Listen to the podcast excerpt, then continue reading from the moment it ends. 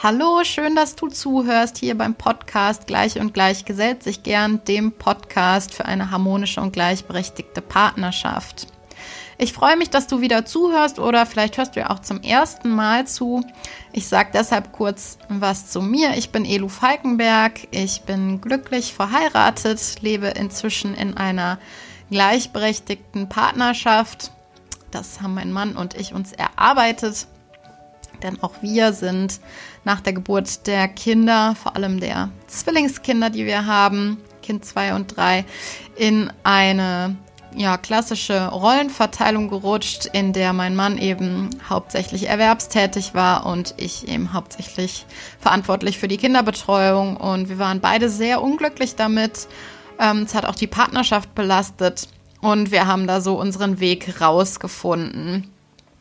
Genau, ich habe ja gerade schon gesagt, Zwillingskinder habe ich und ich habe noch einen älteren Sohn, der ist fünf. Die Zwillingskinder werden ähm, Anfang nächsten Jahres drei.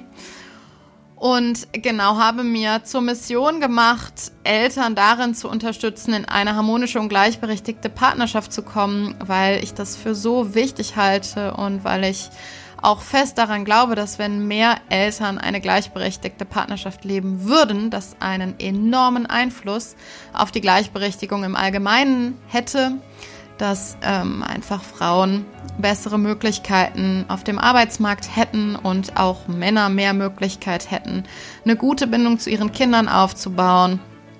Und ich glaube, das wäre einfach gesellschaftlich ein wahnsinniger Vorteil. Ich spreche heute im Podcast mit Anna Schmitz. Ich bin äh, total glücklich, dass ich das Gespräch heute mit dir teilen kann. Anna und ich haben uns ähm, über Instagram wiedergefunden. Wir kennen uns nämlich eigentlich aus dem Studium. Anna und ich haben zusammen in Düsseldorf äh, Psychologie studiert und hatten damals im Studium eigentlich so gut wie gar nichts miteinander zu tun und haben uns jetzt über Instagram wiedergefunden und ich bin ganz glücklich, dass wir dieses Gespräch miteinander aufgenommen haben, weil ich glaube, dass das für viele Eltern sehr hilfreich sein kann. Wir haben nämlich über das Thema Elternburnout gesprochen. Das ist noch ein relativ neues Thema. Ähm, Anna wird da auch in dem Gespräch gleich noch mehr äh, zu erzählen, was das genau ist und was das genau bedeutet, wie man das erkennt und vor allem, wie man dann auch damit umgehen kann. Ich wünsche dir viel Spaß beim Hören dieser Folge. Ja, liebe Anna, ich freue mich total, dass wir heute miteinander sprechen und vor allem über ein sehr, sehr wichtiges Thema, wie ich finde, sprechen, was, glaube ich, viele Eltern betrifft, und zwar das Thema Eltern. Burnout, wo du ja ähm, Expertin für bist. Aber bevor wir so in das Thema einsteigen, magst du dich vielleicht ganz kurz vorstellen? Ja, sehr gerne und vielen Dank, dass ich hier in deinem Podcast dabei sein kann. ähm, ja, also ich bin Anna Schmitz, ich bin Psychologin und ähm, beschäftige mich schon länger jetzt mit Krisen rund um die Geburt. Also fängt schon bei unerfülltem Kinderwunsch an mhm. und ähm, geht dann halt weiter über Ängste in der Schwangerschaft, ähm, aber auch so belastende Geburtserfahrungen und dann eben vor allem auch so das anstrengende erste Lebensjahr und da dann eben auch das Thema Elternburnout ganz weit vorn. Ja. Ähm, mein zweites Standbein ist dann sozusagen noch die Bindungsförderung, also auch präventiv da ähm, den Aufbau von einer sicheren Bindung zu unterstützen.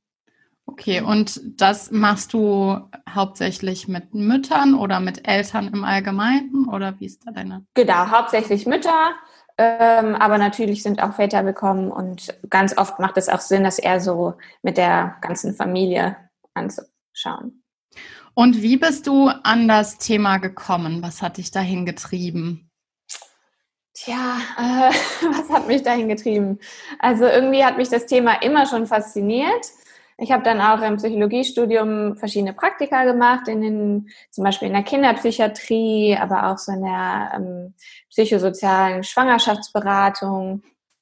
Verschiedene Dinge habe ich mir da schon angeschaut. Und als ich dann selber so äh, in den, ins Alter kam, sozusagen, wo Freunde und Bekannte Kinder bekommen haben, wo ich selber meine Kinder bekommen habe, ähm, da kamen diese Themen immer näher, also vor allem auch diese belastenden Geburtserfahrungen, wo ich dann wirklich erschrocken war, wie viele eigentlich unglücklich mit ihrer Geburt waren.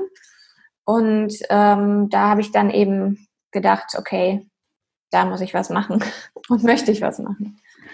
Und also du hast ja gerade auch die Geburt angesprochen und ähm, ja, Geburtstrauma unter Umständen. Ähm, inwiefern glaubst du, hat das vielleicht auch mit dem Thema Eltern-Burnout was zu tun? Mm, ja, also Eltern-Burnout, da kommen wir ja sicherlich nachher auch noch drauf, hat ganz viel ähm, damit zu tun, ob man eine gute Balance hat zwischen so Risikofaktoren und Ressourcen auf der anderen Seite.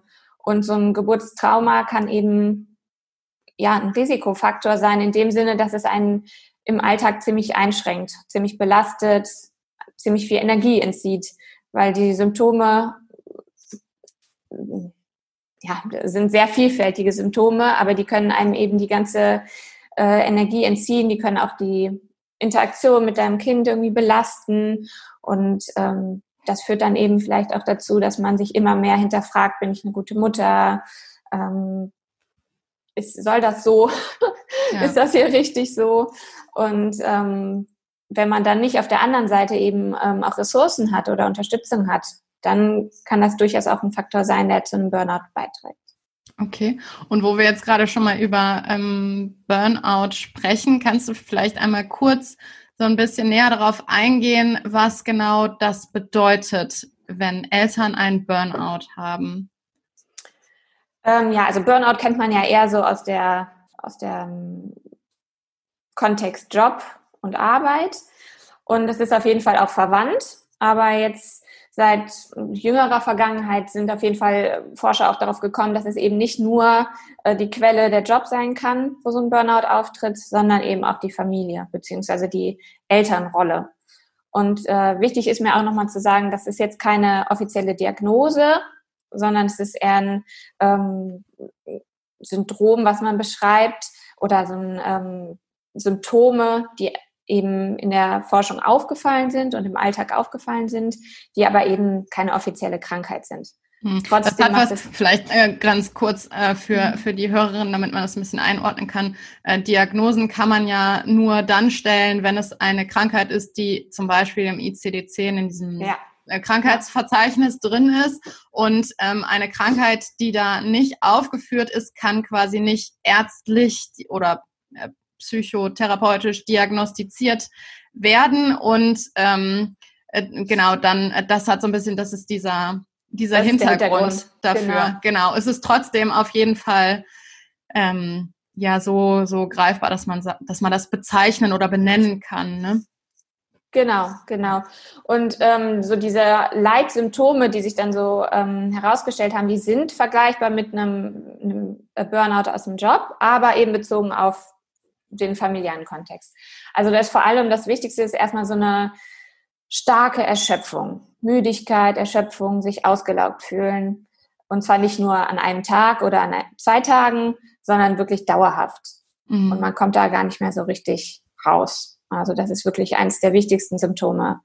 Das Zweite, was dann häufig so zeitlich auch so ein bisschen danach folgt, ist, ähm, dass man sich emotional distanziert von seinen Kindern. Okay. Also man kann nicht mehr richtig ähm, sich in die einfühlen. Man fühlt sich äh, so ein bisschen in so einem Autopilot-Modus den ganzen Tag.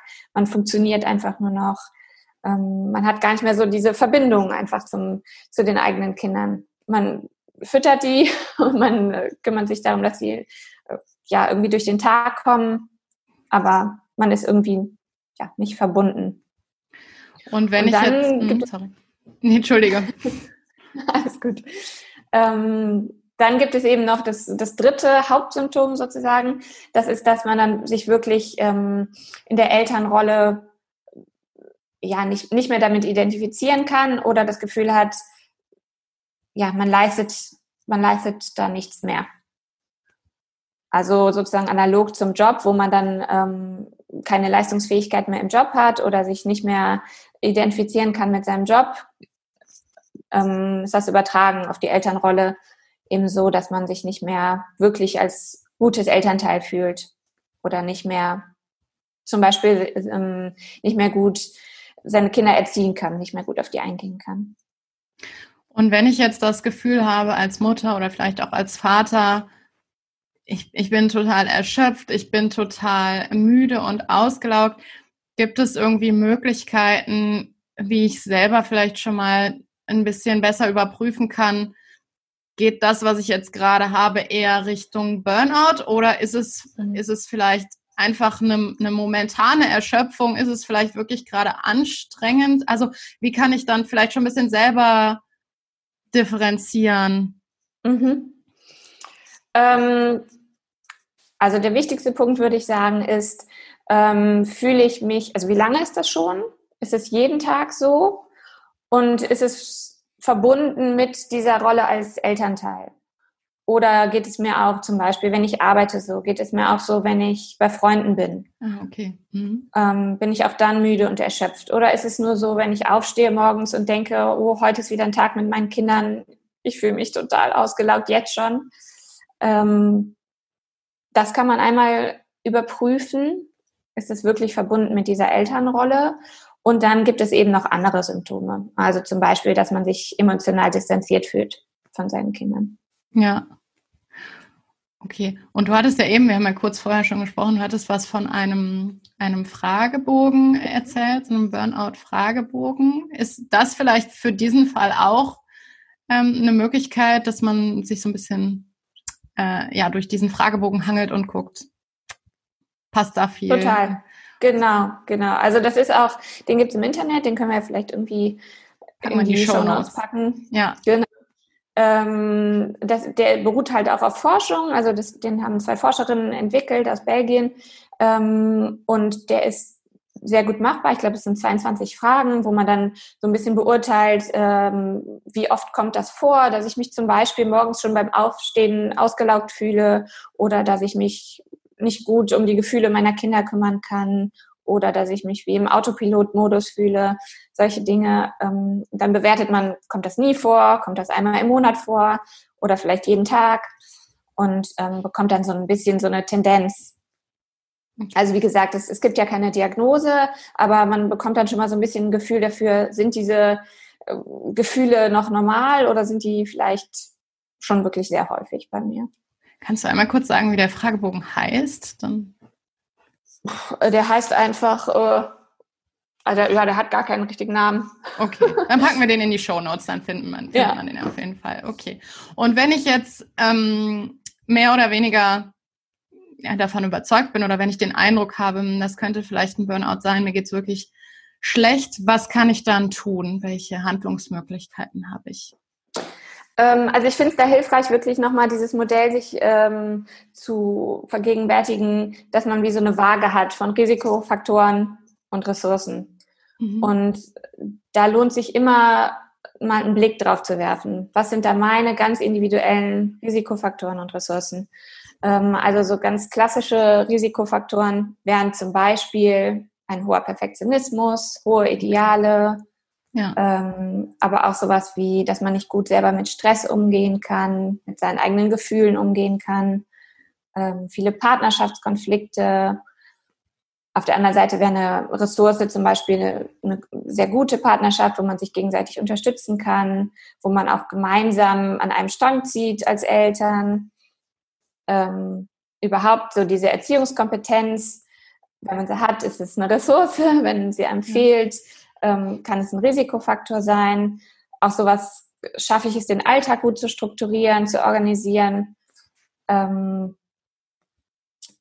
Aufgabenteilung, was ja so ein bisschen auch äh, dein Thema ist, ne? wie ja. gleichberechtigt ist man in der ähm, Partnerschaft oder entspricht es auch überhaupt den eigenen Vorstellungen? Ähm, fühlt man sich sehr beschränkt auf die eigene Elternrolle? Fühlt man sich anerkannt, wertgeschätzt? Wie fremdbestimmt fühlt man sich ähm, und dann eben zu schauen, gibt es da Stellschrauben? Gibt es da irgendwie Ressourcen, zum Beispiel natürlich auch soziale Unterstützung vom Umfeld, vom Partner, ähm, an denen ich arbeiten kann? Also vielleicht wirklich mal einfach eine Liste machen, was sind so Dinge, die mich persönlich jetzt gerade ähm, belasten und kann ich die mit meinen Ressourcen irgendwie wieder aufwiegen? Wie ist das in dem Fall? Also ich denke jetzt gerade vor allem an, an eher die Diagnose Depression. Ne? Wenn, wenn jemand eine Depression hat, ist es ja häufig auch so, mh, mm, dass er selber gar nicht die, die eigene Kraft hat, sich da irgendwie rauszubewegen. Ähm, mhm. Gibt es da oder hast du da vielleicht ähm, Möglichkeiten oder Ideen, wie man vielleicht jemanden aus seinem Umfeld unterstützen kann, bei dem man den Eindruck hat, ja, ich, ich, glaube gerade, das geht über ein normales Maß an Erschöpfung hinaus. Mhm. Und diese Person sieht es entweder selber gar nicht, weil sie so im Autopiloten ist, oder hat gar nicht die Kraft, da selber mhm. rauszukommen. Ähm, also vielleicht vorneweg erstmal, ähm, es ist noch nicht so ganz klar in der Wissenschaft, was hat Burnout jetzt mit Depressionen zu tun? Ähm, wie stark überlappen die sich vielleicht auch? Ähm, also im Moment ist so ein bisschen die, die Annahme, ähm, dass es da durchaus überlappende Symptome gibt, aber dass Depression noch ein bisschen weitgreifender ist und sich eben nicht nur auf dieses Elternthema, Familienthema bezieht, sondern eben so sich durchs ganze Leben zieht. Und damit haben Eltern eigentlich oder oftmals noch eine Ressource außerhalb ihrer Elternrolle, ähm, wo sie vielleicht selber noch gut ja, funktionieren oder wo alles noch gut läuft, wo sie sich auch gut fühlen. Wenn sie zum Beispiel den Ausgleich haben und noch ein Leben irgendwie zum Beispiel mit Freunden ähm, haben oder beim Job, wo sie dann vielleicht daraus eben Kraft ziehen können. Und da, wo, wo es da eben auch gut klappt. Das heißt, da kann man dann ähm, oft schon ansetzen und da dann irgendwie ja sich mehr involvieren, mehr ähm, Ressourcen aufbauen.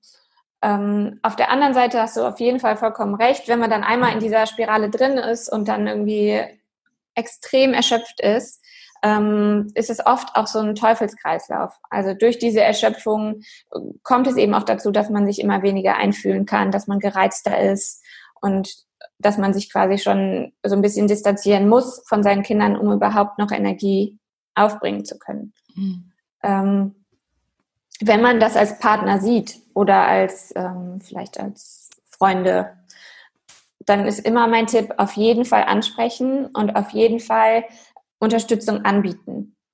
Ähm, das kann erstmal sehr, sehr gerne einfach praktische Unterstützung sein. Also immer mal wieder ähm, die Kinder irgendwie für, sei es nur ein, zwei Stunden zu nehmen und eben diese Auszeiten zu ermöglichen. Ja. Also ich glaube, das ist der, der ähm, wichtigste Schritt. Und dass man sich eben ähm, austauscht und ja. zum Beispiel diese hohen Ideale bespricht. Was ist überhaupt realistisch? Ja. Muss ich so einen hohen Anspruch an mich haben? Muss ich ähm, oder darf ich vielleicht auch einfach mal was für mich tun. Ja. Solche Dinge dann ruhig ansprechen, besprechen. Also es geht im Prinzip immer wieder darauf zurück, ähm, sich die eigenen Ressourcen klarzumachen, beziehungsweise mhm. zu gucken, dass man möglichst seine Ressourcen irgendwie aufbaut oder halt auch ausschöpfen kann und die ähm, Risikofaktoren oder ich sag mal Stressfaktoren oder so mhm. möglichst reduziert. Und das kann man ja eben auch von außen tun, ne? dass man, also ich denke da jetzt zum Beispiel gerade an meine Eltern, meine Schwiegereltern, die uns durchaus mhm. so häufig mit den Kindern unterstützen. Das würde ich als eine Wahnsinnsressource bezeichnen. Ja, ja. Genau, und dann kann man ja tatsächlich von außen auch wirklich praktisch ähm, schon viel tun. Ich habe jetzt gerade noch ja. mal gedacht, weil du auch sagtest, äh, in den Austausch gehen, da ist mir das gerade noch mal bewusst geworden, was ich mir auch vorstellen kann, vor allem bei Müttern, was halt ein wahnsinniges Problem ist oder eine große Herausforderung, ist dieses gesellschaftliche Bild der Mutter, die sich einfach total aufopfert für ihre Kinder und, und nur für ihre Kinder da ist und nichts anderes sieht und die Kinder an erster Stelle stehen und so weiter. Und ich glaube, da ist die Hemmschwelle auch, also zumindest gefühlt ist die Hemmschwelle da auch oft ganz hoch, dann zu mhm. sagen, mhm.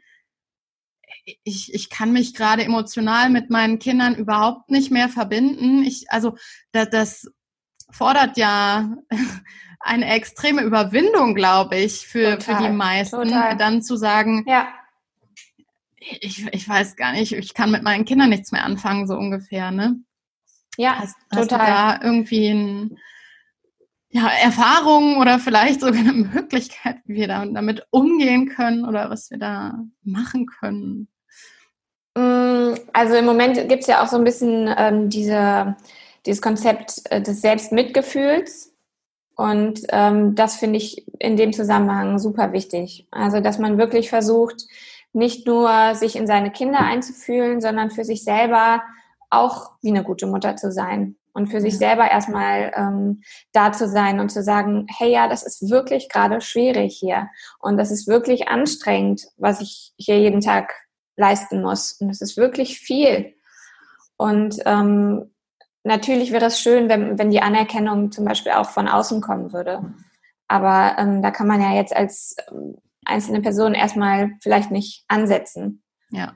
Und man ähm, ist auch sehr abhängig dann, ne? wenn, man, ja. wenn man die Anerkennung von außen immer braucht für den eigenen Absolut, ja, genau.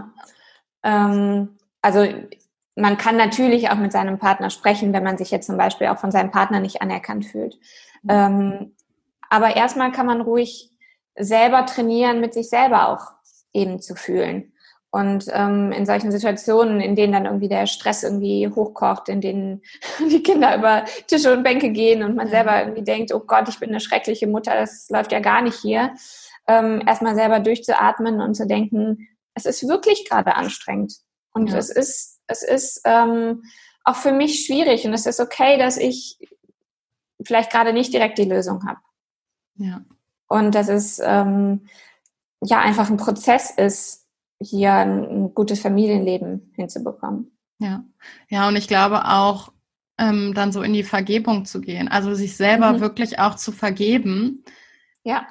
Wenn man dann mal äh, entgegen der eigenen Ideale gehandelt hat und die Kinder angeschrien Total. hat oder so, dass man sagt, so, ich, ich vergebe mir selber und ich bin einfach gerade total erschöpft und da so ein bisschen wirklich sich selber in den, in den Fokus zu rücken, weil ich, ich denke wirklich immer, das ist, das ist ähm, sehr gefährlich, dieses gesellschaftliche Bild der sich aufopfernden Mutter, die in, immer nur die anderen im Blick hat und nicht sich selber, weil ja. es halt überhaupt nicht nachhaltig gedacht ist. Ne? Das geht vielleicht für einen gewissen Zeitraum, ständig die eigenen äh, Bedürfnisse zurückzustellen, aber das geht halt nicht dauerhaft. Und wenn, wenn es mir als Mutter oder als Vater schlecht geht dauerhaft, dann kann ich mich halt dementsprechend auch nur schlecht um meine Kinder kümmern. Ne? Deshalb finde ja. ich auch, wir sollten uns da viel mehr in den Fokus rücken und wir müssen weg von diesem gesellschaftlichen Bild der der sich aufopfernden Mutter, die die nur ihre Kinder sieht und ähm, Absolut. Ja. Also ich finde es da auch immer ganz, ich habe mal in einer äh, Fortbildung so eine Übung äh, kennengelernt, wo man eben wirklich die Ideale, die so von außen auf einen einprasseln oder ja schon in der Schwangerschaft irgendwie an so eine Mutter gestellt werden, mhm. verdeutlicht und ähm, aufschreibt und sich das einfach mal so ein bisschen klar macht, wie widersprüchlich die teilweise auch sind. Ja. Ähm, also man soll ja nicht nur eine gute Mutter sein, sondern natürlich auch noch ähm, dabei äußerst äh, attraktiv sein, äußerst ähm, eine intelligente und ähm, interessante gelaunt. Gesprächspartnerin, gut, gut gelaunt. Ja. Für den Ehemann, man äh, ist selbstverständlich äh, auch eine gute Köchin und Hausfrau. Ja. Ähm, man beschäftigt sich mit äh, altersangemessenen Beschäftigungsmöglichkeiten für die Kinder, weil das natürlich im Interesse, im eigenen Interesse liegt. Ähm, man ist natürlich auch interessiert weiterhin an seiner eigenen Karriere, verfolgt die zielstrebig und ähm, was weiß ich alles. Ähm, ist noch für den Rest der Familie da und ähm, das einfach sich nur mal zu vergegenwärtigen und vielleicht auch aufzuschreiben, was kommt da aus mir selbst, also was sind meine eigenen Ansprüche, was kommt von meinem Partner, was kommt von meinen Eltern, Schwiegereltern, von der Gesellschaft, alles irgendwie ähm, an Ansprüchen. Ähm, und da wird einem relativ schnell klar, das ist absolut unrealistisch. Ja. Und da vielleicht auch selber mal zu überlegen, was ist denn mein, mein Fokus? Was ist mir wichtig? Ja. Und ähm, das einfach auch gerne natürlich mit dem Partner dann oder der Partnerin irgendwie zu reflektieren. Ja. Also es sind ja im Prinzip auch ganz häufig diese Glaubenssätze, die wir in uns drin haben, die halt, wie du sagst, ne, zum, zum einen wirklich halt irgendwie aus uns selber kommen, aus unserer Prägung, durch unsere Eltern, mhm. durch unser Umfeld, durch die Gesellschaft ähm, und so und sich da einfach mal zu fragen oder sich da bewusst zu machen, dass diese Glaubenssätze, die sind ja auch alle konstruiert. Die sind ja nicht die, die Wahrheit und, mhm. und da mal zu hinterfragen, also was möchte ich denn davon beibehalten, was ist gerade total unförderlich für mich und ja. was ist, ähm, was habe ich an förderlichen Glaubenssätzen auch, die mir vielleicht hier ja. gerade helfen können. Und das ist ja dann wieder genau das Thema, was sind meine, meine Risikofaktoren oder Stressoren und, ähm, ja. und welche welche Glaubenssätze kann ich vielleicht wirklich als Ressource auch nutzen? Ne? Wenn ich jetzt als Glaubenssatz zum Beispiel über mich selber habe, ähm, äh, ich bin empathisch, mhm. also das kann ich ja durchaus als, ähm, als Ressource dann für mich nutzen. Aber Total. es hat ja dann auch da wieder sehr, sehr viel mit, mit Selbstreflexion oder mhm. und, und Hinterfragen und so zu tun. Ne? Hinterfragen. Ja Genau, ja. der eigenen Also ist, äh, sich damit zu beschäftigen, ähm, sollte jetzt auch nicht wieder in so eine äh, Selbstoptimierung führen, ja. finde ja. ich. Ähm, also das finde ich dann auch gefährlich zu sagen, oh, jetzt muss ich mir hier noch irgendwelche Ressourcen aneignen oder mich mit meinen Glaubenssätzen auseinandersetzen, damit ich besser werde. Ähm, es geht eher so ein bisschen darum, den Druck rauszunehmen ja. und ähm, wegzukommen von der Optimierung. Ja. Aber das ist natürlich schwierig. Das ist schwierig und das ist, ähm, das hatten wir ja auch vorher, ähm, als wir gesprochen hatten, auch schon überlegt im Vorgespräch. Ähm, jetzt habe ich den Faden verloren. Kommt bestimmt gleich wieder. ich habe nur gerade, ähm, ja. Sonst, äh, ich, ich kann einmal einhaken, weil mir gerade nämlich auch was eingefallen ist. Ähm, musste ich an das Buch von äh, Patri Patricia Camerata denken, mhm. raus aus der Mental Load Falle, die ähm, da auch mal geschrieben hat, irgendwie, ich weiß nicht mehr genau, wie sie es formuliert hat, aber es war so nach dem Motto, ich sitze inzwischen ähm, in, im Wohnzimmer und, und sehe die Krümel auf dem Boden, das ist alles total krausig und so.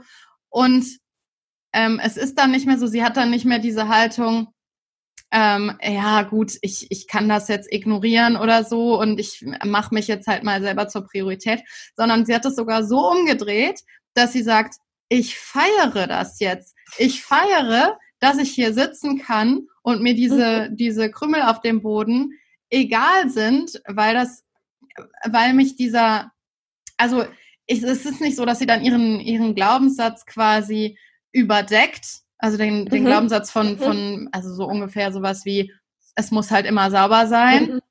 Es ist nicht so, dass sie den überdeckt, sondern sie hat sich das für sich so gedreht, dass sie sagt, das ist ein Zeichen meiner Freiheit dass ja, ich nicht mehr schön. so davon abhängig bin, dass es hier sauber ist, damit es mir gut geht. Für mein. Selbstwertgefühl, ja. Genau, für mein Selbstwertgefühl, sondern es ist ein Zeichen dafür, dass ich jetzt mehr oder weniger frei sein kann.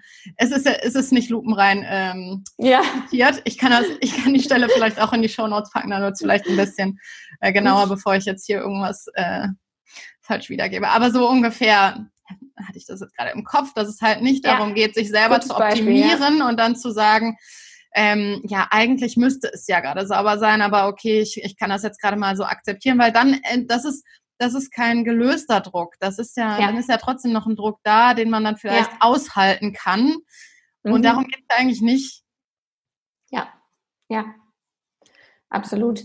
Ähm, was mir noch wichtig ist, ist, ähm, gerade wenn jetzt der Burnout lange andauert und man irgendwie da nicht so richtig rauskommt, dann gibt es eben auch Forschung dazu, dass jetzt anders als beim, beim Job-Burnout es schon auch ähm, schlimmere Konsequenzen geben kann oder schlimmere Folgen geben kann. Sowas wie Vernachlässigung oder Gewalt. Ja. Ähm, und das sind natürlich Dinge, da sollte man dann schon genauer hinschauen. Also wenn man das Gefühl hat, ich kann wirklich jetzt hier nicht mehr gut mich um meine Kinder kümmern oder es fällt mir wirklich sehr schwer, meine Emotionen hier ähm, zu kontrollieren. Und ich bin so überfordert, so gestresst, dass ich ähm, ja psychische oder physische Gewalt gegenüber meinen Kindern anwende, dann ist es spätestens wichtig, sich dann auch professionelle Hilfe zu holen. Und wo kann man sich professionelle Hilfe holen, wo wir jetzt gerade dabei sind? Ähm, es gibt Erziehungsberatungsstellen, mhm. es gibt ähm, allgemein ähm, auch die Telefonseelsorge kann einem zum Beispiel helfen. Ähm, man kann durchaus auch ähm, zum Psychotherapeuten oder ähm, eine andere Vertrauensperson überhaupt erstmal irgendwie um ähm, mit einzubeziehen, um Unterstützung zu bitten, ist immer wichtig. Ja, und natürlich auch gerne irgendwie an mich wenden. Ja, packen wir ja. alles äh, auch in die Show Notes oder packe ich alles in die Show Notes. Ähm, das ist, mhm. glaube ich, gut. Und ich glaube, im ersten Schritt, oh, das ist vielleicht noch ein Stück davor, aber so dieses, dieses Verständnis darüber, äh, ich bin nicht falsch, so, es ist, also das, das steht einem da, glaube ich, kann ich mir vorstellen, da oft im Weg. So dieses, was ist mit mir ja. nicht in Ordnung, dass ich jetzt hier gerade so über meine Kinder denke. Und da einfach ein Verständnis darüber, so, dass, dass, also es gibt da einen Namen für mhm. und, ähm, und man kann da auch wieder rauskommen. Ja. Aus dieser Geschichte. Ja, absolut.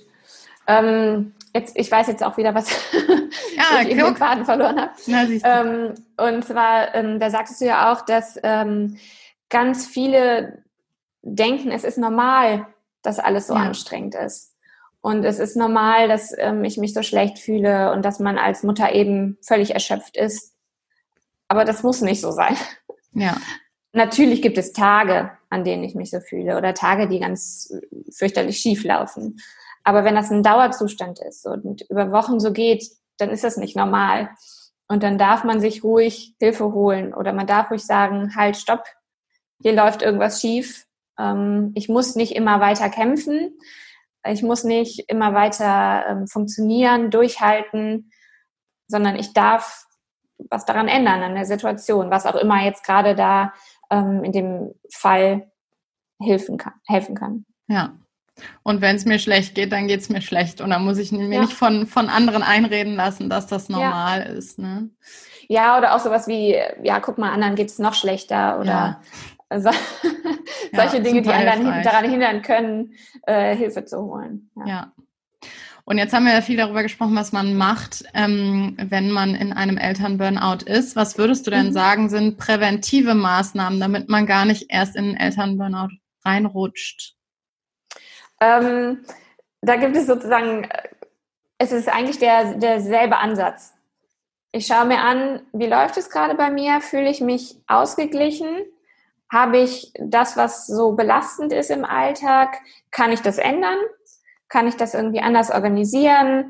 Ähm, möchte ich das anders organisieren? Wie kann ich auf der anderen Seite eben auch Ressourcen nutzen oder mir aufbauen, wenn sie noch nicht da sind, ähm, damit sich das eben auch ausgleicht? Ähm, also es gibt Dinge, die man vielleicht einfacher organisieren kann, wie ab und zu mal ähm, Unterstützung aus dem Umfeld. Und es gibt natürlich langfristigere Projekte, wie die eigenen Emotionen gut im Griff zu haben ja. oder die eigene ähm, Stresskompetenz sich da auch nochmal anzuschauen. Vielleicht so, was sind, was sind so die typischen Auslöser für mich? W wann empfinde ich Stress? Wie ja. kann ich gut mit Stress umgehen? Ähm, sich das dann einfach auch nochmal anzuschauen. Und sowas wie die ähm, Paarzufriedenheit, das ist ja jetzt so dein Steckenpferd. Ja. Ähm, das ist ja jetzt auch nichts, was man mal kurzfristig eben angeht, sondern das ist ja eigentlich ein dauerhaftes Projekt. Ja, genau, das ist, glaube ich, würde ich tatsächlich auch so sehen, dass das Thema, also mein Thema harmonische und gleichberechtigte Partnerschaft, kann durchaus auch einen sehr großen Teil dazu beitragen, mhm. ähm, zu einer Präventionsmaßnahme, dass man nicht so schnell in Elternburnout rutscht. Ähm, Absolut. Genau. Ja, also es gibt auch wirklich ähm, Studien, die sagen, ähm, dass gerade wenn man halt nicht noch ähm, arbeiten geht als Mutter, ähm, dass man dann ein höheres Risiko hat, ähm, ähm, okay. am Burnout eben zu leiden. Ja. Weil man dann eben nicht diesen Ausgleich hat. Das kann natürlich individuell nochmal unterschiedlich sein, weil natürlich auch so diese Vereinbarkeit zwischen Job und Familie ein Stressfaktor sein kann.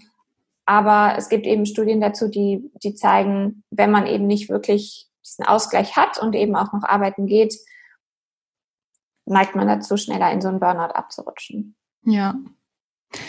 Ähm, gibt es vielleicht zum Abschluss noch ähm, irgendeine, irgendein Buch, das du zu dem Thema empfehlen kannst oder, weiß ich nicht, ein Podcast, YouTube-Videos, was auch immer, irgend, irgendwas ähm, zum Thema Eltern, Burnout und vielleicht wie man rauskommt. Oder was ähm, zum Thema, wie, wie kann ich meine eigenen Ressourcen stärken. Mhm. Ist da irgendwas, was du empfehlen kannst?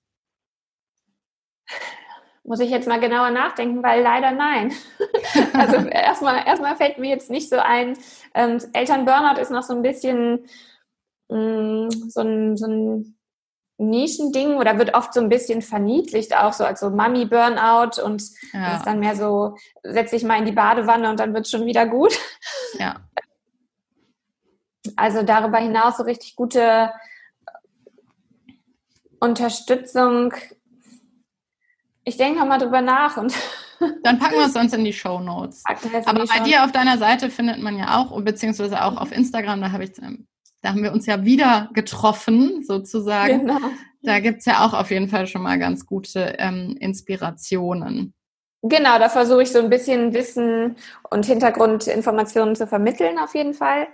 Ähm, aktuell gibt es leider nur französischsprachige Ach, krass. Bücher tatsächlich, weil ähm, die, die Wissenschaftler, die sich da oder die Wissenschaftlerinnen, die sich damit hauptsächlich beschäftigen, eben aus Belgien kommen.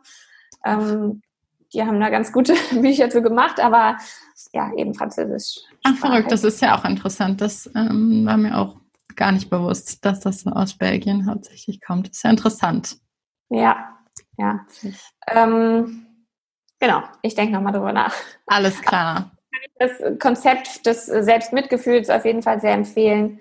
Ähm, da kann man sich dann auf jeden Fall nochmal ähm, vielleicht mit beschäftigen. Ja, ja. Sei gut zu dir Und selber. Ne? Mental ne? Load, Mental Load auf ja. jeden Fall.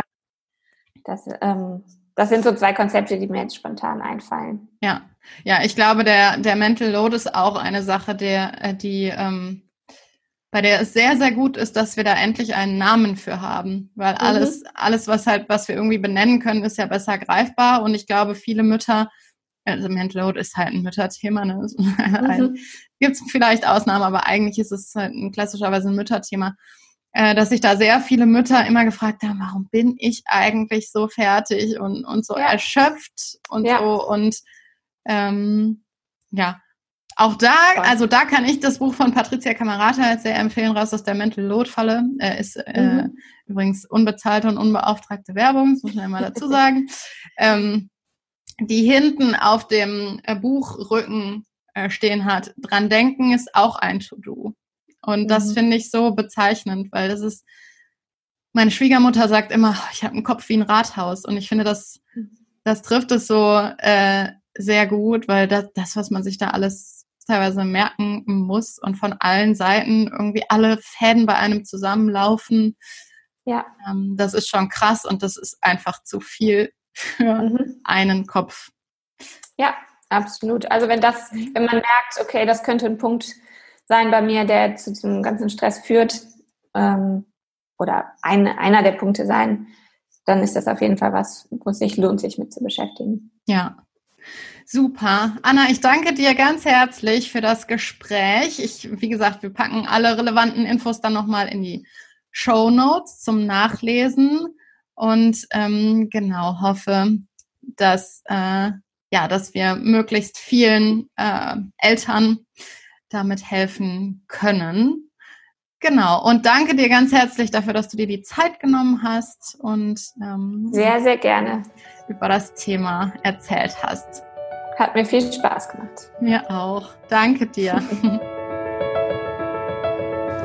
Ja, das war das Gespräch mit Anna. Wir freuen uns total über Feedback, entweder per E-Mail an hallo@elufalkenberg.de oder auch gerne in Form von einem Abonnement des Podcasts bei Spotify zum Beispiel oder einer Bewertung bei iTunes. Äh, dieses Gespräch wird auch bei YouTube erscheinen, weil wir das über Zoom aufgenommen haben. Also du kannst es auch angucken und bei YouTube kann man zum Beispiel den Kanal abonnieren. Das hilft alles dabei, dass der Podcast eher gezeigt wird, dass der eben in der Relevanz höher geratet wird. Also du unterstützt mich da dabei. Das Thema gleichberechtigte und harmonische Elternschaft ein bisschen voranzutreiben und voranzubringen. Schau bei dieser Folge auf jeden Fall auch in die Show Notes. Ähm, ich habe da ganz viele Informationen reingepackt. Wir haben ja in der Folge an sich, in dem Gespräch auch ein paar Mal auf die Show Notes verwiesen. Also da ist einiges drin. Und ansonsten freue ich mich, wenn wir so generell in den Austausch kommen, wenn du vielleicht teilen möchtest, ähm, wie du in deiner Partnerschaft eine Gleichberechtigung zum Beispiel lebst oder vielleicht auch wie du mit ähm, Krisen umgegangen bist. Vielleicht hast du selber auch schon mal unter einem Eltern-Burnout gelitten. Ich freue mich da sehr über Austausch und ähm, wünsche dir jetzt erstmal eine gute Woche und freue mich, wenn wir uns nächste Woche hier wieder